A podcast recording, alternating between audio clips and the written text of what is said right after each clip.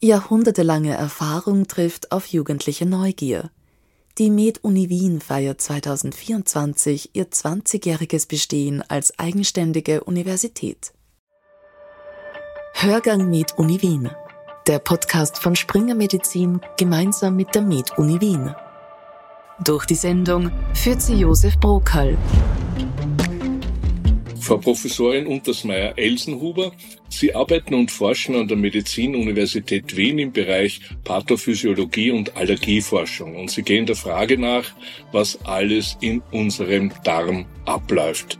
Nun, arbeitet unser Darm die meiste Zeit ruhig und unauffällig vor sich hin. Warum ist es so wichtig, mehr über ihn zu wissen? Der Darm ist ein ganz zentrales Organ in unserem Körper. Wir wissen, der Darm ist verantwortlich für die Produktion der Nährstoffe, also oder die, die Aufnahme der Nährstoffe aus der Nahrung, damit unser Körper überhaupt ähm, quasi versorgt wird. Ähm, und auch die Bestandteile, die unseren Körper ja eigentlich erst ausmachen, werden natürlich über die Nahrung teilweise aufgenommen und dann im Körper zu den einzelnen Bestandteilen zusammengebaut.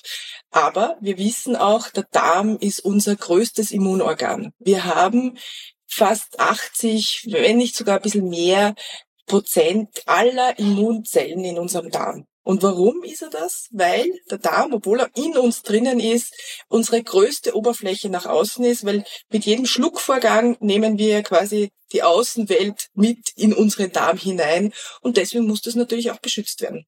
Wie groß ist so ein Darm aufgefaltet? Und wenn man sich jetzt, also quasi, wenn man jetzt von einem erwachsenen Mann, das muss, hängt immer vom Geschlecht und vom Alter ab, aber wenn man das jetzt ausbreiten würde und jede einzelne, einzelne Falte und jede quasi Oberflächenzotte ausbreiten würde, dann würde man auf zwei Tennisfelder kommen, circa.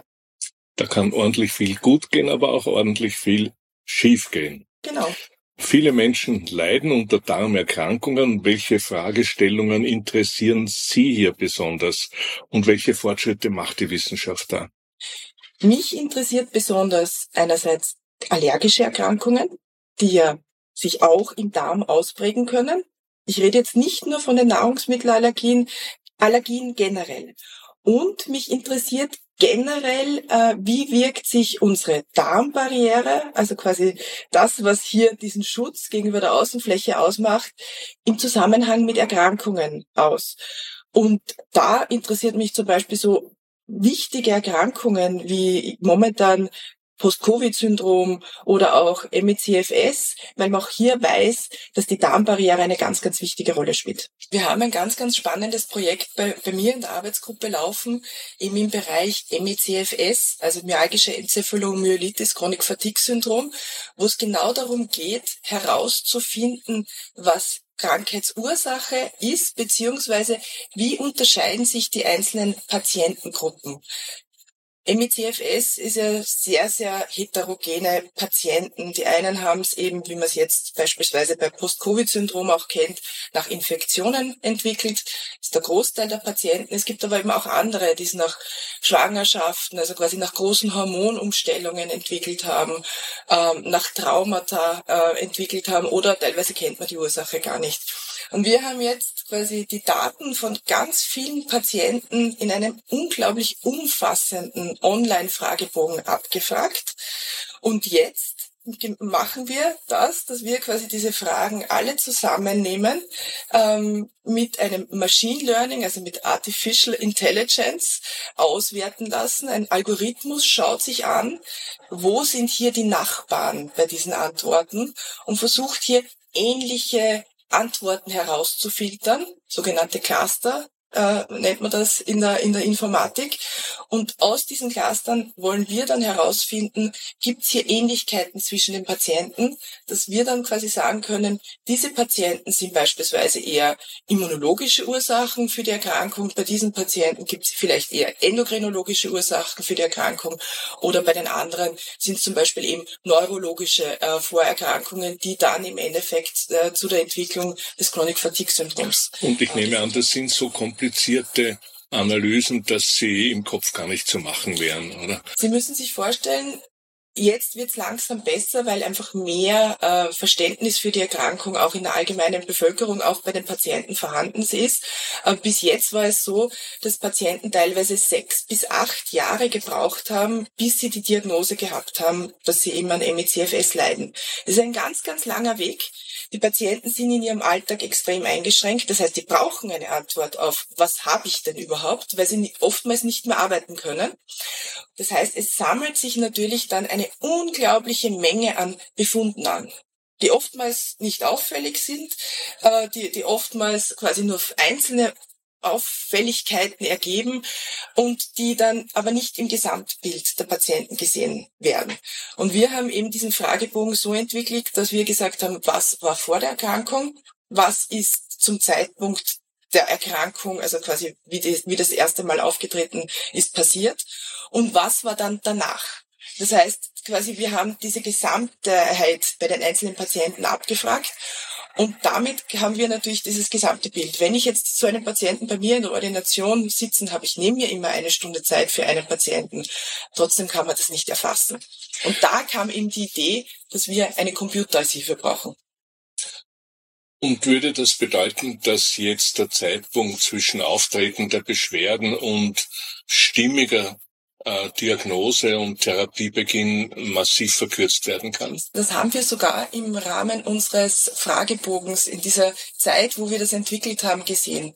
Wie wir begonnen haben, wir haben eine Zwischenanalyse gemacht. Das war im zu Beginn der Pandemie, haben wir von den Patienten erfahren, dass sie eben sechs Jahre gebraucht haben, bis sie die Diagnose MECFS bekommen haben. Jetzt haben wir quasi noch einmal eine Analyse ge gemacht. Also wir haben jetzt fast von 800 Patienten die Antworten und haben gesehen, die Zeit bis zur Diagnose hat sich verkürzt. Man sieht doch quasi durch das Wissen, durch die Berichterstattung, durch das vermehrte Auftreten auch eben mit Post-Covid-Syndrom, ähm, hat sich die Dauer, bis die Erkrankung erkannt wurde, diagnostiziert wurde, verkürzt. Es gibt eine Menge an möglichen Erkrankungen im Darmbereich. Wie kann eigentlich eine Allgemeinmedizinerin, ein Allgemeinmediziner im Rahmen eines kurzen Gesprächs in der Ordination feststellen, wo es jemanden, den es zwickt, wirklich zwickt? Das ist eine ganz, ganz gute Frage. Und ähm, es gibt hier sicher ganz spezielle Möglichkeiten im Rahmen der Vorsorgeuntersuchung. Und ich denke mal, das ist ja ein wichtiger Bestandteil in der allgemeinen medizinischen Ordination, wie man hier quasi Patienten herausfischen kann, ähm, die man dann vielleicht auch weiterleiten muss. Man muss immer drauf schauen, ähm, wenn, wenn der Patient mit Beschwerden kommt, sind Entzündungen vorhanden, sind äh, quasi Stoffwechselvorgänge im Körper verändert. Das kann man durch Blutuntersuchungen oder Stuhluntersuchungen nachweisen. Das ist dann der Zeitpunkt, wo man quasi weiterleiten muss an die Experten, an die Gastroenterologen, weil die müssen dann teilweise auch hineinschauen. Die müssen dann eben Gastroskopie, Koloskopie machen, um hier nachzuschauen, ob wirklich Entzündungen her sich entwickelt haben, also entzündliche Darmerkrankungen oder ob zum Beispiel auch eine Krebserkrankung dahinter mhm. stecken könnte. Und das ist eben besonders wichtig, dass das sehr, sehr frühzeitig erkannt wird. Was können eigentlich Patientinnen und Patienten, Laien und Laien, Menschen wie ich für ihren Darm tun? Äh, beim Darm ist es immer ganz, ganz wichtig, dass man äh, an eine gute Ernährung denkt. Die Ernährung sollte, wenn man jetzt wirklich für den Darm etwas machen möchte, so vielfältig wie nur irgendwie möglich sein. Das wissen wir aus immunologischen Forschungen, dass eine vielfältige Ernährung vor allem auch viele Ballaststoffe sehr gut äh, für den Darm ist. Sie müssen sich vorstellen, wir müssen ja unsere Mikroorganismen, die eben quasi diese Oberfläche besiedeln und die sehr, sehr wichtig für unsere Gesundheit sind, ernähren. Und das machen wir eben mit einer pflanzenbetonten, gesunden, fettenthaltenden Ernährung. Aber äh, man darf durchaus auch daran denken, dass hin und wieder ein Fleischkonsum auch wichtig ist, weil auch hier wichtige Bestandteile äh, vorhanden sind, die unser Körper braucht. Wenn Sie sagen, viele Pflanzenbestandteile, ab und zu ein wenig Fleisch oder Fisch nehme ich an, dann fällt mir dazu ein Mittelmeerdiät. Das wäre das Schlagwort dafür, oder? Genau. Genau, die Mittelmeerdiät, da weiß man auch, dass diese sehr ähm, viele Gesundheitsvorteile hat.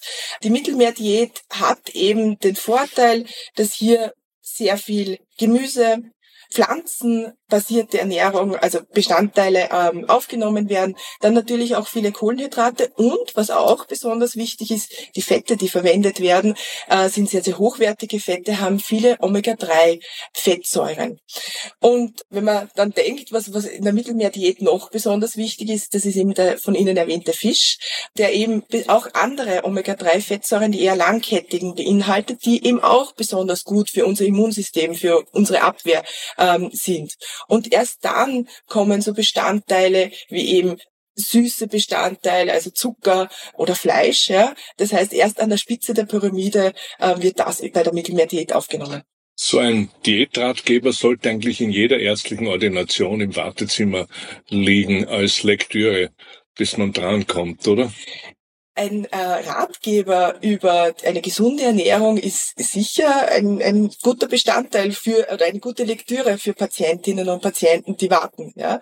Aber natürlich, also ein spezialisiertes Wissen bedarf doch einerseits äh, Auseinandersetzung mit der Forschung und andererseits auch quasi Ausbildung. Das heißt, ähm, die Zusammenarbeit mit Gesundheitspersonal, die sich da wirklich gut auskennen, unsere Diätologen beispielsweise, ist gerade in der Betreuung von Patienten mit Darmbeschwerden ein ganz, ganz wichtiger Teil auch unserer ärztlichen Tätigkeit. Ja. Wir müssen eigentlich unseren Patienten auch wieder beibringen, was tut ihnen gut, was können sie teilweise überhaupt essen. Ein ganz, ganz wichtiger äh, Bestandteil beispielsweise äh, in der Betreuung von Allergiepatienten ist, Nahrungsmittelallergiepatienten oder Patienten mit Intoleranzen ist, denen auch zu erklären, was sie denn essen können, was sie essen sollen, damit dann auch die Erkrankung sich verbessern kann. Gerade bei Intoleranzen ist das etwas ganz Wichtiges, dass die Ernährung oft auch umgestellt werden muss.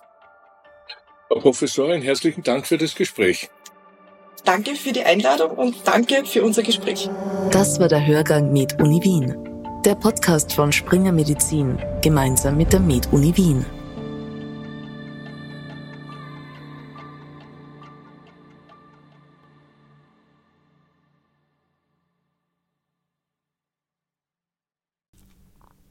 Sie wollen keine neue Podcast-Folge mehr verpassen?